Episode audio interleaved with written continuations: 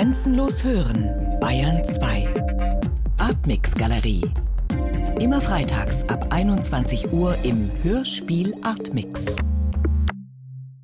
Michael Farin, Ihre Hörspielfassung von Nanni Bellestrinis Der Verleger beginnt, wie der Roman, mit der Beschreibung der Obduktion der Leiche von Gian Giacomo Feltrinelli und endet ebenfalls wie der Roman mit einem Art Rekonstruktion oder Beschreibung des Sprengstoffattentates, bei dem der italienische Verleger am 14. März 1972 starb.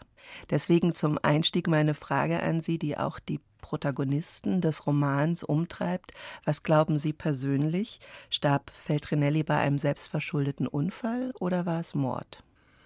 Das ist ganz schwierig zu sagen. Also sicher ist, dass er den terroristischen Akt, bei dem er gestorben ist, selbst und mit Absicht inszeniert hat. Man weiß aber heutzutage nicht ganz genau, ob nicht die Materialien für den Sprengstoffanschlag, der eben diesen Strommast hätte fällen sollen, in irgendeiner Weise präpariert waren. Es war jetzt sicher nicht so, dass er umgebracht wurde und dann zu dem Ort gebracht wurde und dort quasi als ein Opfer abgelegt, sondern er hat diesen Anschlag machen wollen und er ist dabei umgekommen. Man weiß aber nicht, ob das nicht vorbereitet war. Also ich kann da keine feste Meinung zu haben. Äh, beides ist möglich. Es ist in jedem Fall so, dass der Staatsanwalt gesagt hat, für ihn ist dieser Fall immer noch offen.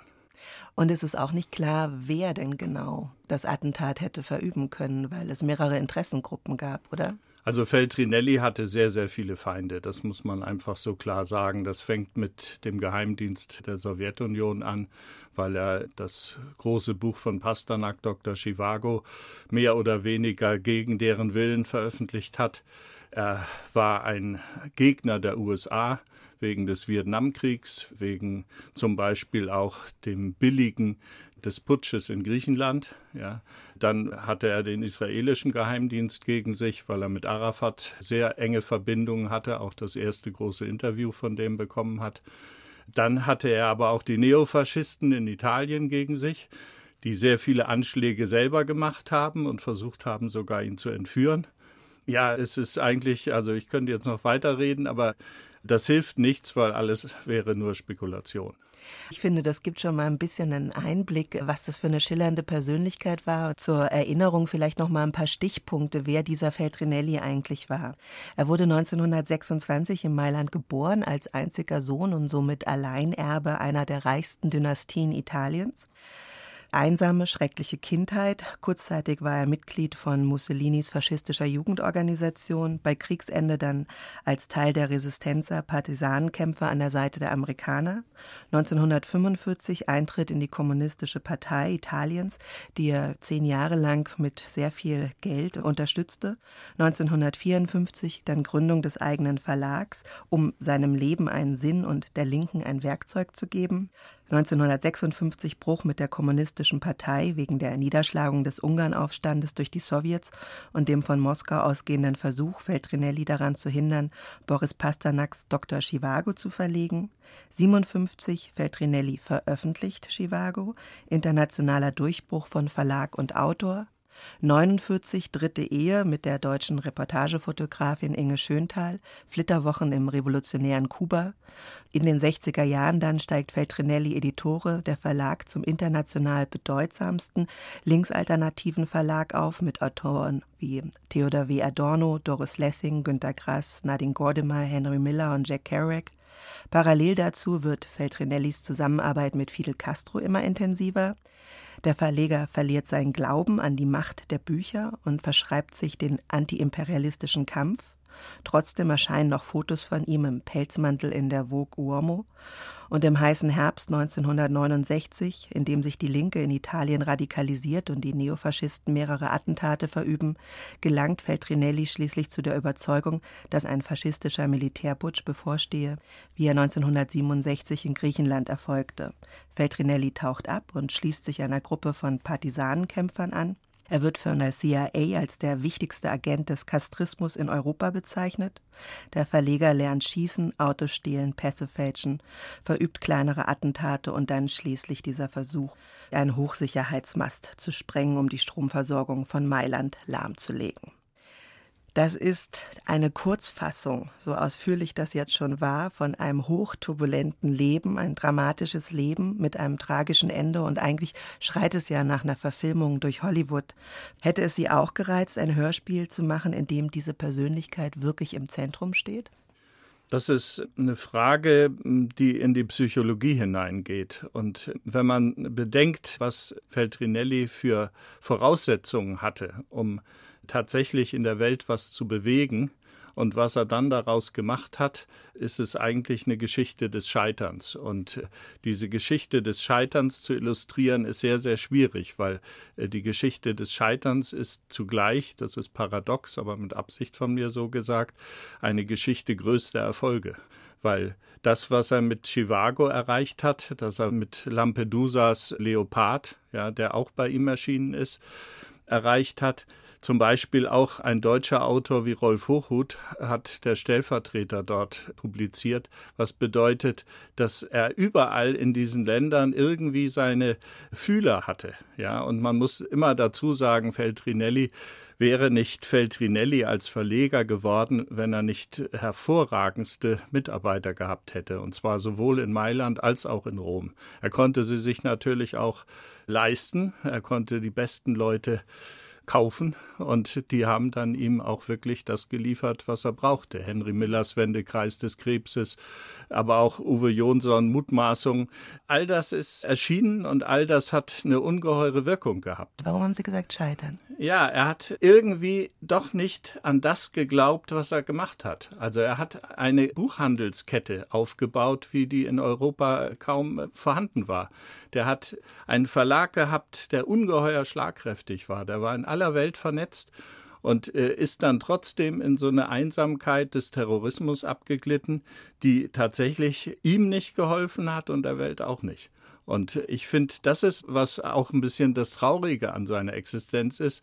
Und das ist eine psychologische Geschichte. Das ist eine Geschichte, die ganz tief an das rangeht, was er in seiner Kindheit erlebt hat. Der Vater ist früh gestorben, die Mutter war nicht sonderlich auf ihn bezogen, um es freundlich auszudrücken. Und das hat den Jungen in so eine Einsamkeit getrieben, aus der er nie rauskam. Er war ja nie ein richtiger Linker. Er gehörte keiner richtigen Partei an, auch wenn er die finanziert hat. Als er in Berlin war und in Hamburg, da haben die deutschen Linken nur gerufen, gibt mir deine Knete, also die haben sich nicht für ihn interessiert. Und die ganze politische Situation, in die er sich begeben hat, er hat nie ein Wir sagen können. Also er war immer irgendwie ein Einzelgänger. Er hat nie dazugehört, richtig. Ja, ich meine, man kann das in drei Worten sagen. Man kann sagen Champagner und Molotow-Cocktail. Mhm. Und das passt einfach nicht zusammen. Deswegen, wenn Udo Schenk zu Anfang des zweiten Teils des Hörspiels sagt, ein Reicher sollte ein Reicher bleiben und nicht so tun, als wäre ein Armer, dann ist das von Balestrini schon richtig gut beobachtet. Was war denn Ihr Auslöser, dieses Hörspiel zu machen? Haben Sie einen besonderen Zugang zu Feltrinelli oder zu Balestrini? Also ich persönlich habe einen ganz eigenen Zugang und zwar war ich sehr lange mit Thomas Harlan befreundet, dem Sohn von Veit Harlan, dem Jud Süß Regisseur. Thomas Harlan war auch in der Linken tätig und hatte von Feltrinelli sich sponsern lassen, in Polen große Recherchen der Nazi-Verbrechen zu machen. Man muss dazu sagen, dass Feltrinelli ein Buch veröffentlicht hat, eines der ganz wichtigen Bücher über die Nazi-Verbrechen, Die Geißel der Menschheit. Und dieses Buch, das hat ihn sicher auch dazu bewogen, Thomas Harlan finanziell zu unterstützen. Und die Forschungen, die Thomas Harlan in Polen gemacht hat, die sind dann auch der Arbeit von Fritz Bauer, dem Generalstaatsanwalt, zugute gekommen und letztlich auch über Umwege und natürlich nicht so direkt, aber dann doch in den Auschwitz-Prozess und in die Ausführung des Auschwitz-Prozesses gekommen. Thomas Harlan sollte für Feltrinelli ein Buch schreiben. Das äh, hätte geheißen Das Vierte Reich. Das wäre die Phase sozusagen der Nazis, die in dem Trümmerland Deutschland doch weitermachen und sehr gut privilegiert weitermachen können. Und das hat ihn immer bewogen, hat immer die Biografien dieser Altnazis, die in Deutschland dann Karriere gemacht haben, versucht zu spiegeln und versucht zu analysieren. Und dann hat er einen Film gedreht, den ich für einen der wichtigsten deutschen Filme halte, der heißt Wundkanal in Kombination mit Notre Nazi, einem Dokumentarfilm über die Verfilmung von Wundkanal. Und diesen Film Wundkanal hat er Gian Giacomo Feltrinelli gewidmet. Und als das 1984 in Venedig auf dem Festival lief und der Vorhang aufging und es stand gewidmet Gian Giacomo Feltrinelli, da konnten sie den Film eigentlich schon lassen, weil da war der Skandal schon da. Zwölf Jahre nach seinem Tod. Ja. Mhm. Also Feltrinelli war absolute Persona non grata. Mhm. Man wollte ihn in Italien nicht. Man hat ihn weder von der Rechten noch von der Linken noch von den Bürgerlichen noch vom Journalismus aus wirklich gestützt.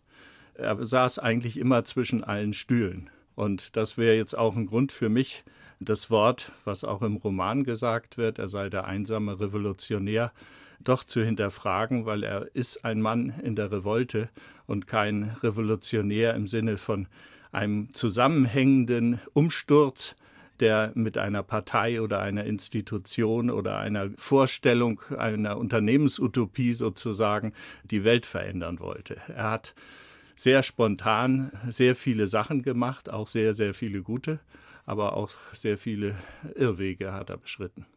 Aber es klingt ja an, also auch jetzt Ihr persönlicher Bezug über einen guten Freund von Ihnen, der sehr gefördert wurde von Feldrinelli und das dann Auswirkungen bis hin zu den Auschwitz-Prozessen hatte.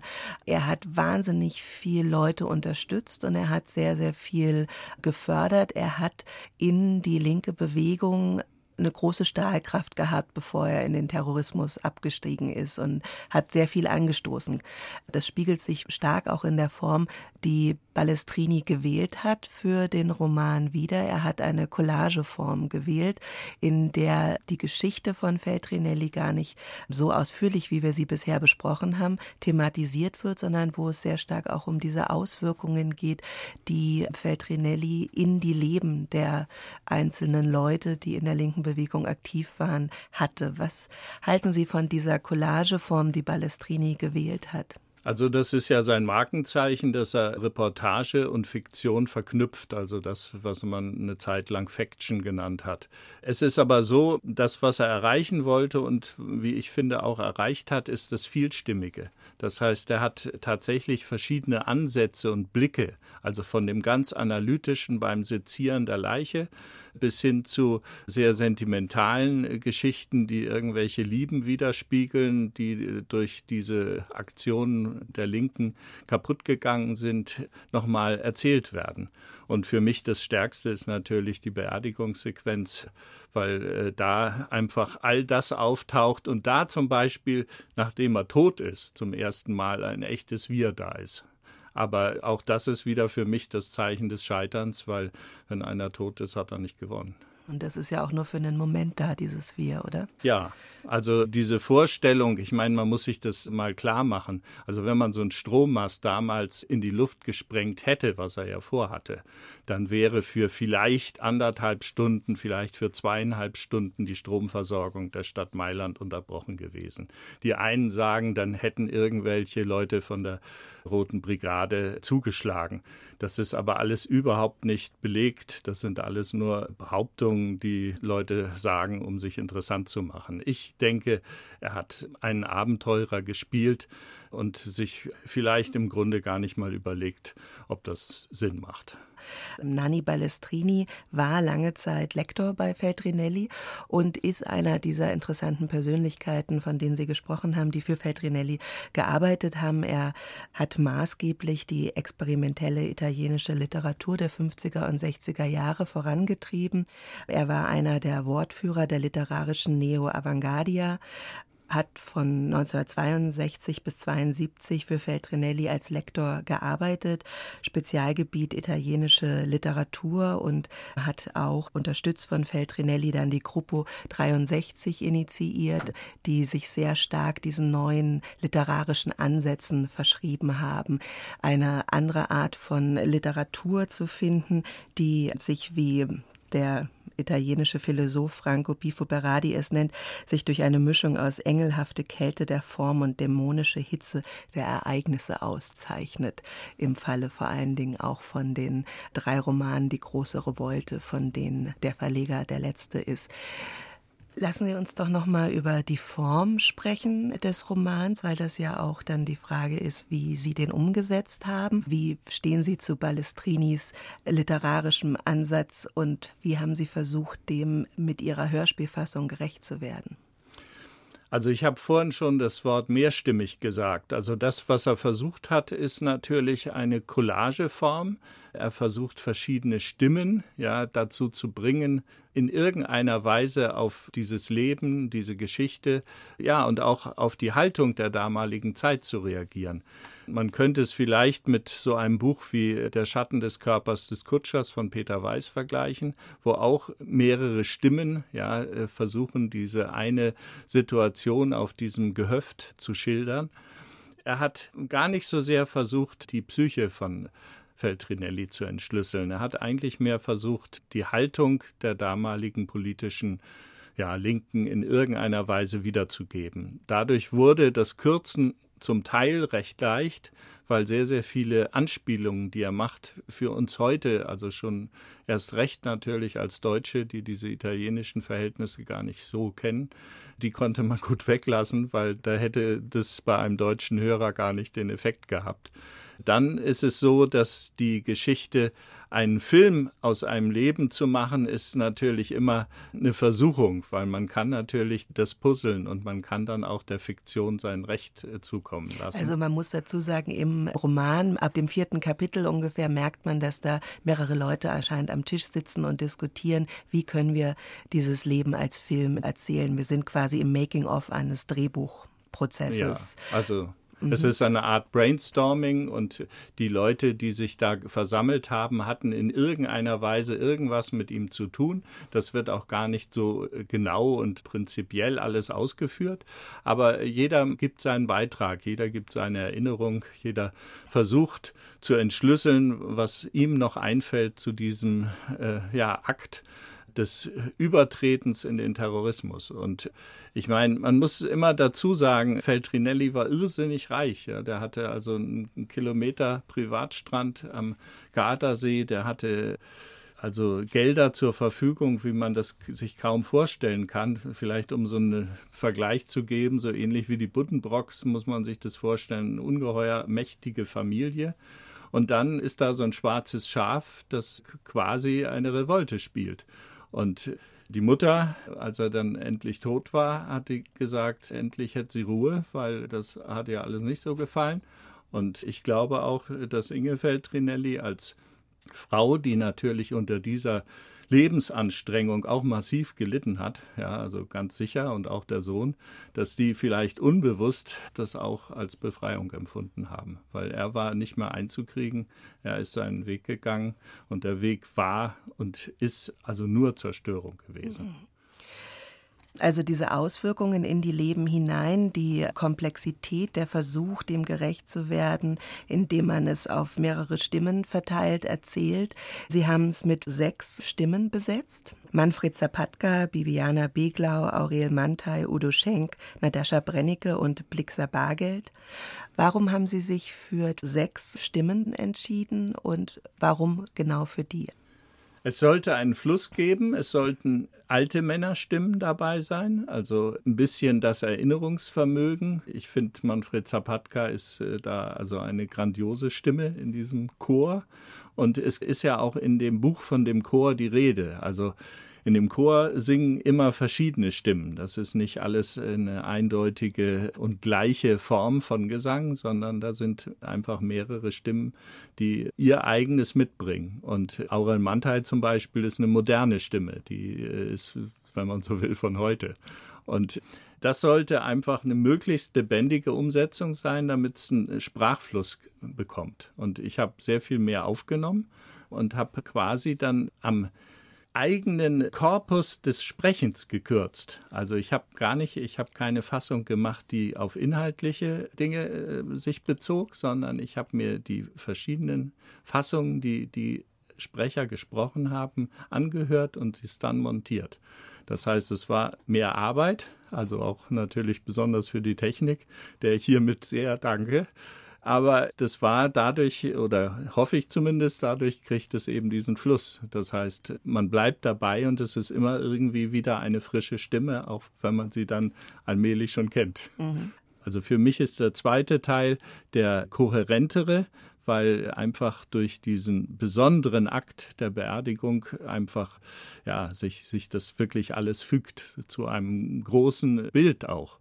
Und man muss sich vorstellen, das war eine verbotene Beerdigung. Keiner der italienischen Politiker, keiner der italienischen Kulturschaffenden hat sich getraut, dort zu reden. Der einzige, der sich getraut hat, war Klaus Wagenbach, der Verleger aus Deutschland, der auch für Ulrike Meinhoff die Totenrede gehalten hat. Und der kommt zu Anfang des zweiten Teils auch im O-Ton vor, wie er sagt, er wüsste gar nicht mehr, was er gesagt hat. Man muss dazu wissen, Rolf Hochhuth hat das Mikro gehalten, während Klaus Wagenbach redete.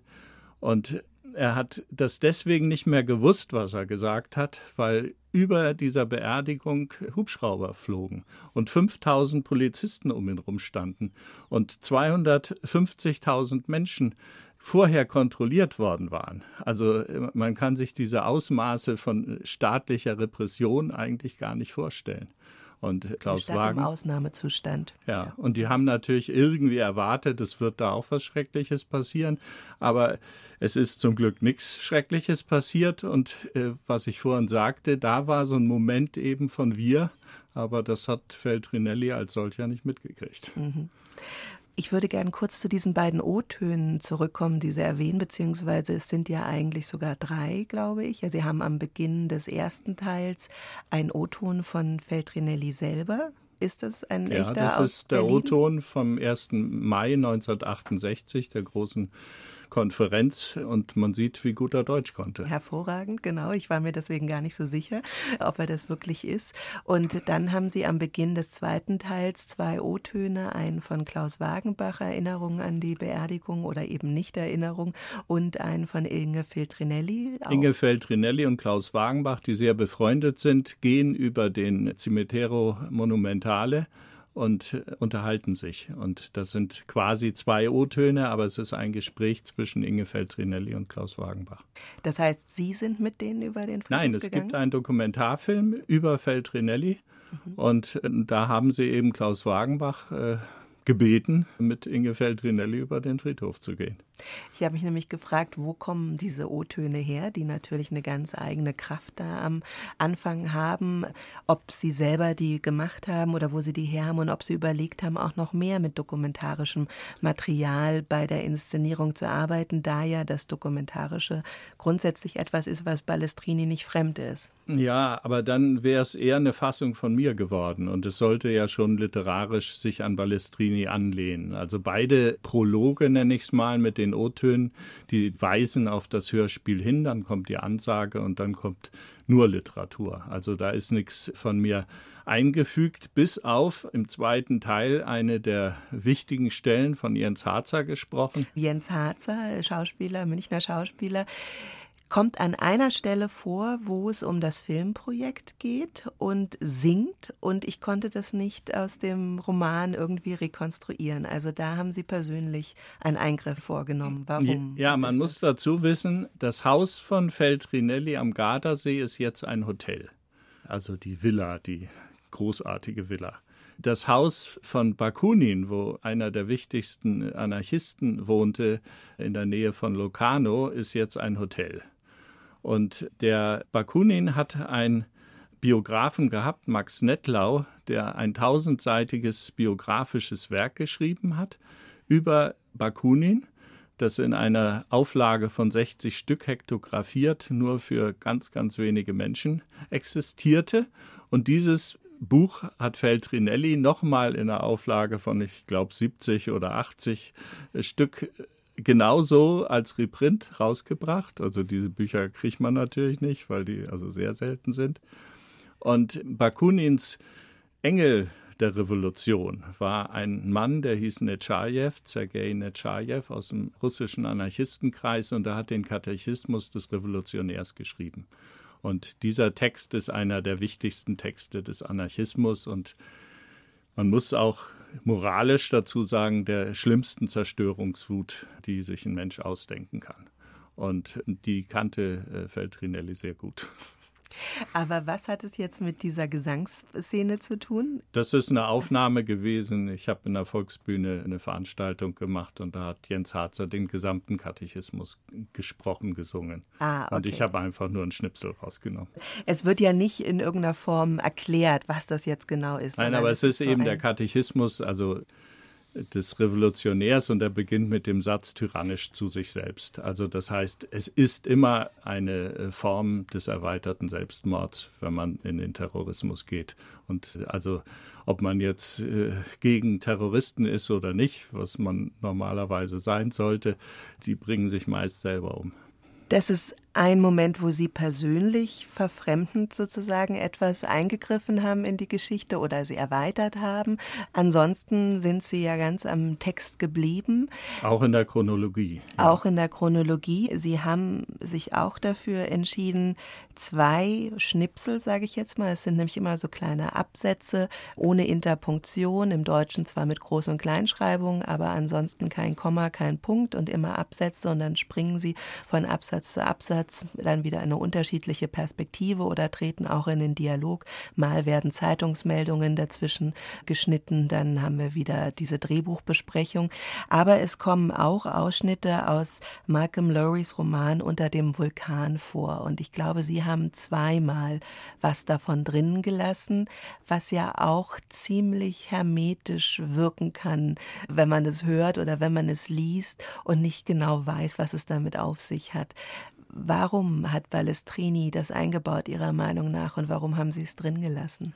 Naja, also das waren beides Papiermenschen. Also in der Hauptsache sind sie mit Papier umgegangen. Die, also Lowy und Feltrinelli und Und, und auch Balestrini. Und Balestrini, ja, also genau. Also der, der war ja ein richtiger Redakteur, man kann auch Lektor sagen. Das sind Bilder, das sind so kleine Traumbilder, ja, die er da aufgegriffen hat. Und er hat es eher so als Symbol verwendet. Mhm. Und Petrinelli hat auch Lorry verlegt, also insofern. Ja, und, ähm, und er hat, mhm. also überhaupt, also wenn man dessen Schaffen anguckt, also mit 28 Jahren hatte der schon einen Verlag. Gut, er hatte natürlich auch viel Geld, aber trotzdem muss man das Gespür haben. Ja, und, mhm. und er, er war wirklich ein Mensch, der, wenn er das, was er da alles hatte, an Geld, an Möglichkeiten für den Menschen eingesetzt hätte, dann hätte er tatsächlich mehr erreicht. Was meinen Sie mit für den Menschen eingesetzt? Also wie hätte das sinnvoller damals machen sollen, als erstmal die kommunistische Partei und dann einen Verlag zu gründen? Ja, also diese Unterstützung dieser verschiedenen Bewegungen ist sicher richtig oder im Einzelfall kann man das natürlich auch noch überprüfen. Aber zum Beispiel diese 100 Buchhandlungen oder 80 Buchhandlungen, die er aufgebaut hat, ja, das wirkliche Bestreben, ganz massiv die Bücher billig zu machen. Also dass auch Leute kaufen konnten, was damals gar nicht so einfach war, weil also Geld war nicht so äh, wie heute überall irgendwie vorhanden, sondern die Leute waren froh, wenn sie tatsächlich Billigausgaben bekamen. Mhm. Und auf sowas hat er Wert gelegt. Also er hat tatsächlich einen Volksbildungsauftrag in irgendeiner Weise erfüllt. Und mhm. seine Buchhandlungen waren Zentren des Denkens, also der freien Äußerung. Und das hat sicher auch was bewirkt. Mhm. Also Sie würden sagen, wenn er sich auf diese großartigen Projekte beschränkt hätte, wie den Verlag und die Buchhandlungen, die wirklich Zentren waren, wo die Leute sich getroffen ja. haben, wo man Bücher anfassen durfte, was man vorher in Italien gar nicht konnte. Solche Buchhandlungen gab es nicht, wo die Bücher auslagen. Das ist einfach ein Signal der Offenheit und der Begegnung, ein Ort der Begegnung sozusagen. Wenn er sich darauf beschränkt hätte, hätte er mehr leisten können, als wenn er sich in diesen politischen Sachen verstrickt ja, hätte. Ja, und er hat eine der größten Institute entwickelt, aufgebaut. Also jetzt ist eine Fondation Feltrinelli wo er äh, zur Arbeitergeschichte, zur Sozialgeschichte, zur Arbeiterbewegung ein wahnsinniges Material hat zusammentragen lassen. Und auch das ist heute, also vielleicht nur noch mit Amsterdam vergleichbar, wo wirklich tatsächlich Leute forschen können. Und mhm. also auch heute noch kann man da forschen. Mhm. Und zum Beispiel, um Thomas Hahler nochmal zu nennen, dessen Teilwerk, das Vierte Reich, das liegt dort noch. Mhm.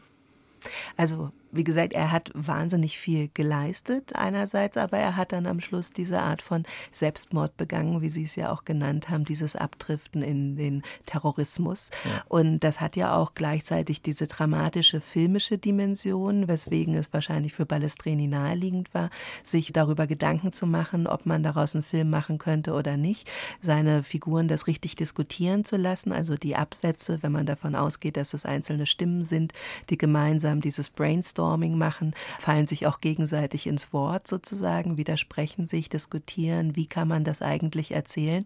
Das Filmprojekt heißt im Roman sind es ja auch Szenen zum Beispiel. Sie haben statt Überschriften Musikakzente gewählt, dramatischere Musikakzente und das Filmprojekt selber tritt, finde ich, sehr in den Hintergrund in Ihrer Fassung, oder? Was haben ja, Sie da also, für Überlegungen gehabt? Also das Filmprojekt ist tatsächlich nur ein Vehikel für mich. Also ich finde auch bei Balestrini ist es nicht komplett ausgearbeitet, weil es ja nur Szenenentwürfe sind, die er da anbietet. Und am Schluss kommen Sie auch zu der Erkenntnis, das kann man nicht verfilmen letztlich. Ja, also ist, im Grunde ist die Gruppe ja auch schon während sie sich trifft eine zersprungene Gruppe und dass sie sich überhaupt treffen, ist fast das Wunder, nach so vielen Jahren dann auch.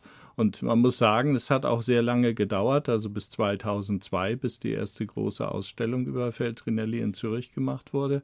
Die Zeitschrift Du hat eine wunderbare Nummer über ihn gemacht.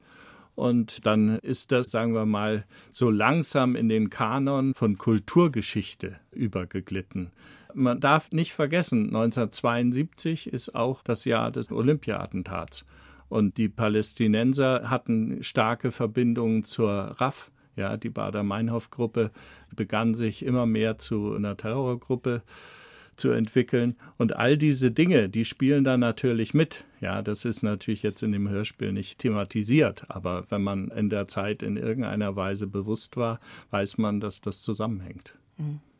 Der Roman Der Verleger, der ja namentlich gar nicht genannt wird in dem ganzen Buch und aber doch Feltrinelli und dieses faszinierende Leben im Zentrum hat, ist ja auch Teil einer Trilogie, die Balestrini geschrieben hat, die große Revolte über die Geschichte der linken Bewegungen in Italien nach 1968. Der erste Teil, Wir wollen alles, behandelt die Geschichte des Arbeiterkampfes bei Fiat. Der zweite Roman, Die Unsichtbaren, erzählt die Geschichte der autonomen Jugend- und Studentenbewegung während der sogenannten Anni di Piombi, der bleiernen Jahre, bis zu deren Zerschlagung 1978. Damals zum Beispiel kam auch Antonio Negri ins Gefängnis und Balestrini selber konnte im letzten Moment noch fliehen nach Frankreich, hat dann fünf Jahre im Exil gelebt, bevor er zurückkam. Und der Verleger kreist um den bizarren Tod des linken Mailänder Verlegers Feltrinelli. Alle drei Romane sind also faszinierende Dokumente ihrer Zeit und hängen miteinander zusammen. Haben Sie sich bei Ihrer Hörspielfassung gleich für diesen dritten Roman entschieden oder standen auch die anderen zur Debatte? Also die Entstehung der Hörspiele hat mit Margit Rosen zu tun. Margit Rosen hatte, weil in Karlsruhe auch eine Balestrini präsent ist. Also äh, ZKM war eine große ja. Ausstellung am Zentrum für Kunst genau. und Medientechnologie und, und, und Margit Rosen das, arbeitet dort. Mhm. Die hatte das Herbert Kapfer sozusagen nahegebracht, dieses Thema. Ich kannte das Buch zwar schon, aber es war nicht auf meinem Schirm jetzt für eine Bearbeitung. Und im Grunde ist es durch die Anregung von Margit Rosen realisiert worden. Und es kam dann aber gleich der Vorschlag, den Verleger zu machen. Es war nicht ja. der Vorschlag, die anderen, einem der anderen drei Romane zu machen. Nee, weil beim Feltrinelli natürlich einfach durch Che Guevara. Also ich meine, der kannte diese ganze Problematik Che Guevara. Der war auf Kuba, der war in Bolivien, der ist von der CIA verhört worden. Er hat Monika Ertel die Waffe gegeben, mit der jemand erschossen wurde in Hamburg. Und all diese Dinge, die haben natürlich einen sehr starken Bezug auch zu Deutschland gehabt. Und also das hat mich persönlich dann auch gereizt. Mhm. Sie haben nicht nur zwei faszinierende Hörspiele gemacht, sondern Sie haben auch noch eine, wie Sie es selber in unserem Vorgespräch genannt haben, eine kleine Fingerübung gemacht oder eine Art Feature mit dem Titel Mensch in der Revolte, in Anlehnung an Albert Camus, Der Mensch in der Revolte, haben Sie Mensch in der Revolte gemacht in dem auch Feltrinelli vorkommt. Ist er der Prototyp des Menschen in der Revolte für Sie? Es ist so, dass für mich eben Feltrinelli kein Revolutionär ist. Für mich ist Feltrinelli ein Mann in der Revolte, der sich gegen Unrecht, gegen Leid, gegen falsche Politik auflehnt, für mich ganz eindeutig die falschen Mittel wählt. Also das sage ich jetzt nicht, um als moralischer Mensch jetzt zu gelten, aber es hat definitiv niemandem geholfen, was er da gemacht hat. Und der hatte natürlich Vorbilder. Und das war jetzt zum Beispiel Marquis de Sade. Ja, der hat ein Traktat geschrieben, das heißt Franzosen noch eine Anstrengung, wenn ihr Republikaner sein wollt. Das ist eines der wichtigsten Traktate, die alles aushebeln, was man überhaupt aushebeln kann, von Glauben bis Staat. Dann kam natürlich mir sofort Max Stirner in den Sinn, der Einzige und sein Eigentum, einer der eigenartigsten und verrücktesten bürgerlichen Anarchisten, die Deutschland hervorgebracht hat. Und dann ist es natürlich so, dass Netschajew, den hatte ich vorhin schon erwähnt, eine der zentralen Figuren des Terrorismus ist. Der hat solche Frauen wie Vera Figner oder Sasulic dazu gebracht, überhaupt politisch so zu werden, wie sie geworden sind. Und dann, um das in die komplette moderne Auflösung zu treiben, Alistair Crowley. Alistair Crowley, der sich um gar nichts mehr geschert hat, sozusagen so ein Pop- Revolte-Mann. Mhm. Und jetzt all das, damit hat sich natürlich Feltrinelli in irgendeiner Weise beschäftigt, jetzt nicht einzeln die Werke jetzt verlegt oder sich jetzt besonders auf die bezogen, aber das waren die Menschen in der Revolte, die es am weitesten getrieben haben. Und für mich war in dem, was ich jetzt über Feltrinelli mitbekommen habe, immer auch so dieser Wunsch da, so ein Alleinstellungsmerkmal zu finden. Und ich dachte, das passt ganz gut, ihn in diesem Rahmen zu sehen. Mhm. Sie sind ja nicht nur Hörspielmacher, sondern vor allen Dingen auch Verleger vom Münchner Belleville Verlag seit 1982. Klaus Wagenbach, der deutsche Verleger, der mit Feltrinelli sehr eng befreundet war, hat mal gesagt, dass Feltrinelli eine ganz, ganz wichtige Rolle gespielt hat für die Internationalisierung der Verlagslandschaft, vor allen Dingen der linken Verlage. Hat Feltrinelli für Sie als Verleger eine Rolle gespielt? Sie haben ja zehn Jahre nach seinem Tod erst den Verlag gegründet, aber ist er als Verlegerpersönlichkeit für Sie als Verleger auch in gewisser Weise interessant oder noch interessant hm. gewesen? Also ich würde mich mit dem gar nicht vergleichen, weil das natürlich einfach finanziell äh, solche Riesendimensionen sind, die uns unterscheidet. Und ich habe äh, meine Bücher sozusagen selbst finanziert und selbst dafür gearbeitet, um sie dann selbst herauszubringen. Mittlerweile sind es jetzt auch zwar schon an die 500 Publikationen, aber das kann man mit Feltrinelli nicht vergleichen. Der hatte natürlich ganz andere Möglichkeiten. Nur mal ein Beispiel. Che Guevaras Bildnis auf den T-Shirts, das wahrscheinlich allen gewärtig ist und auch auf den Einkaufstüten und überall gibt es ja Che Guevara mit diesem tollen Bild. Da hat er einfach das Bildrecht in dem Fidel Castros Cubra einfach mitgenommen und hat das dann vermarktet. Und, äh, also er hat es geschenkt gekriegt, aber er hat sich dann nicht mehr ums Copyright geschert. Nee, gar nicht mehr. Und äh, ich möchte nicht wissen, wie viele Millionen, also bestimmt in die 10 Millionen oder in die Zehner Millionen Zahlen allein dieses Bildrecht mit dem T-Shirt ging. Also der war natürlich einfach auch ein echt guter Geschäftsmann. Und das würde ich mir jetzt nicht zuschreiben. Natürlich kann man so einen kleinen, unabhängigen Verlag wie Ihren und so einem riesen finanziellen, gut aufgestellten Verlag wie Feltrinelli nicht vergleichen. Aber hätten Sie gerne als Verleger so viel Geld gehabt wie Feltrinelli? Nee. Also ich habe den Verlag gemacht, weil der mir Freude gemacht hat und weil ich die Produkte und Bücher und äh, CDs und DVDs gemacht habe, weil die äh, aus Freundschaft oder aus bestimmten Kontakten heraus entstanden. Also ich sehe mich auch nicht so sehr als Verlag, sondern eher als Beweger oder als Archivar und Kulturarchäologe. Also dann würde ich ganz andere Bücher machen, wenn ich jetzt Erfolg haben wollte. Wobei interessanterweise genau die Begriffe, die Sie ja gerade gesagt haben, Beweger Verleger und Archivar und Kulturarchäologe ist ja auch das, was Feltrinelli gemacht hat. Das hat er nebenbei gemacht. Das konnte er sich aber auch nur deswegen leisten, weil er seine hundertfachen Millionen nebenher hatte. Ja, und der war halt nie arm. Also der musste auch nie für irgendwas arbeiten. Der hat es wirklich geschenkt bekommen, aber nicht unbedingt ein glückliches Leben gehabt. Genau, mit einem tragischen Ende. Ja. Haben Sie sehr herzlichen Dank.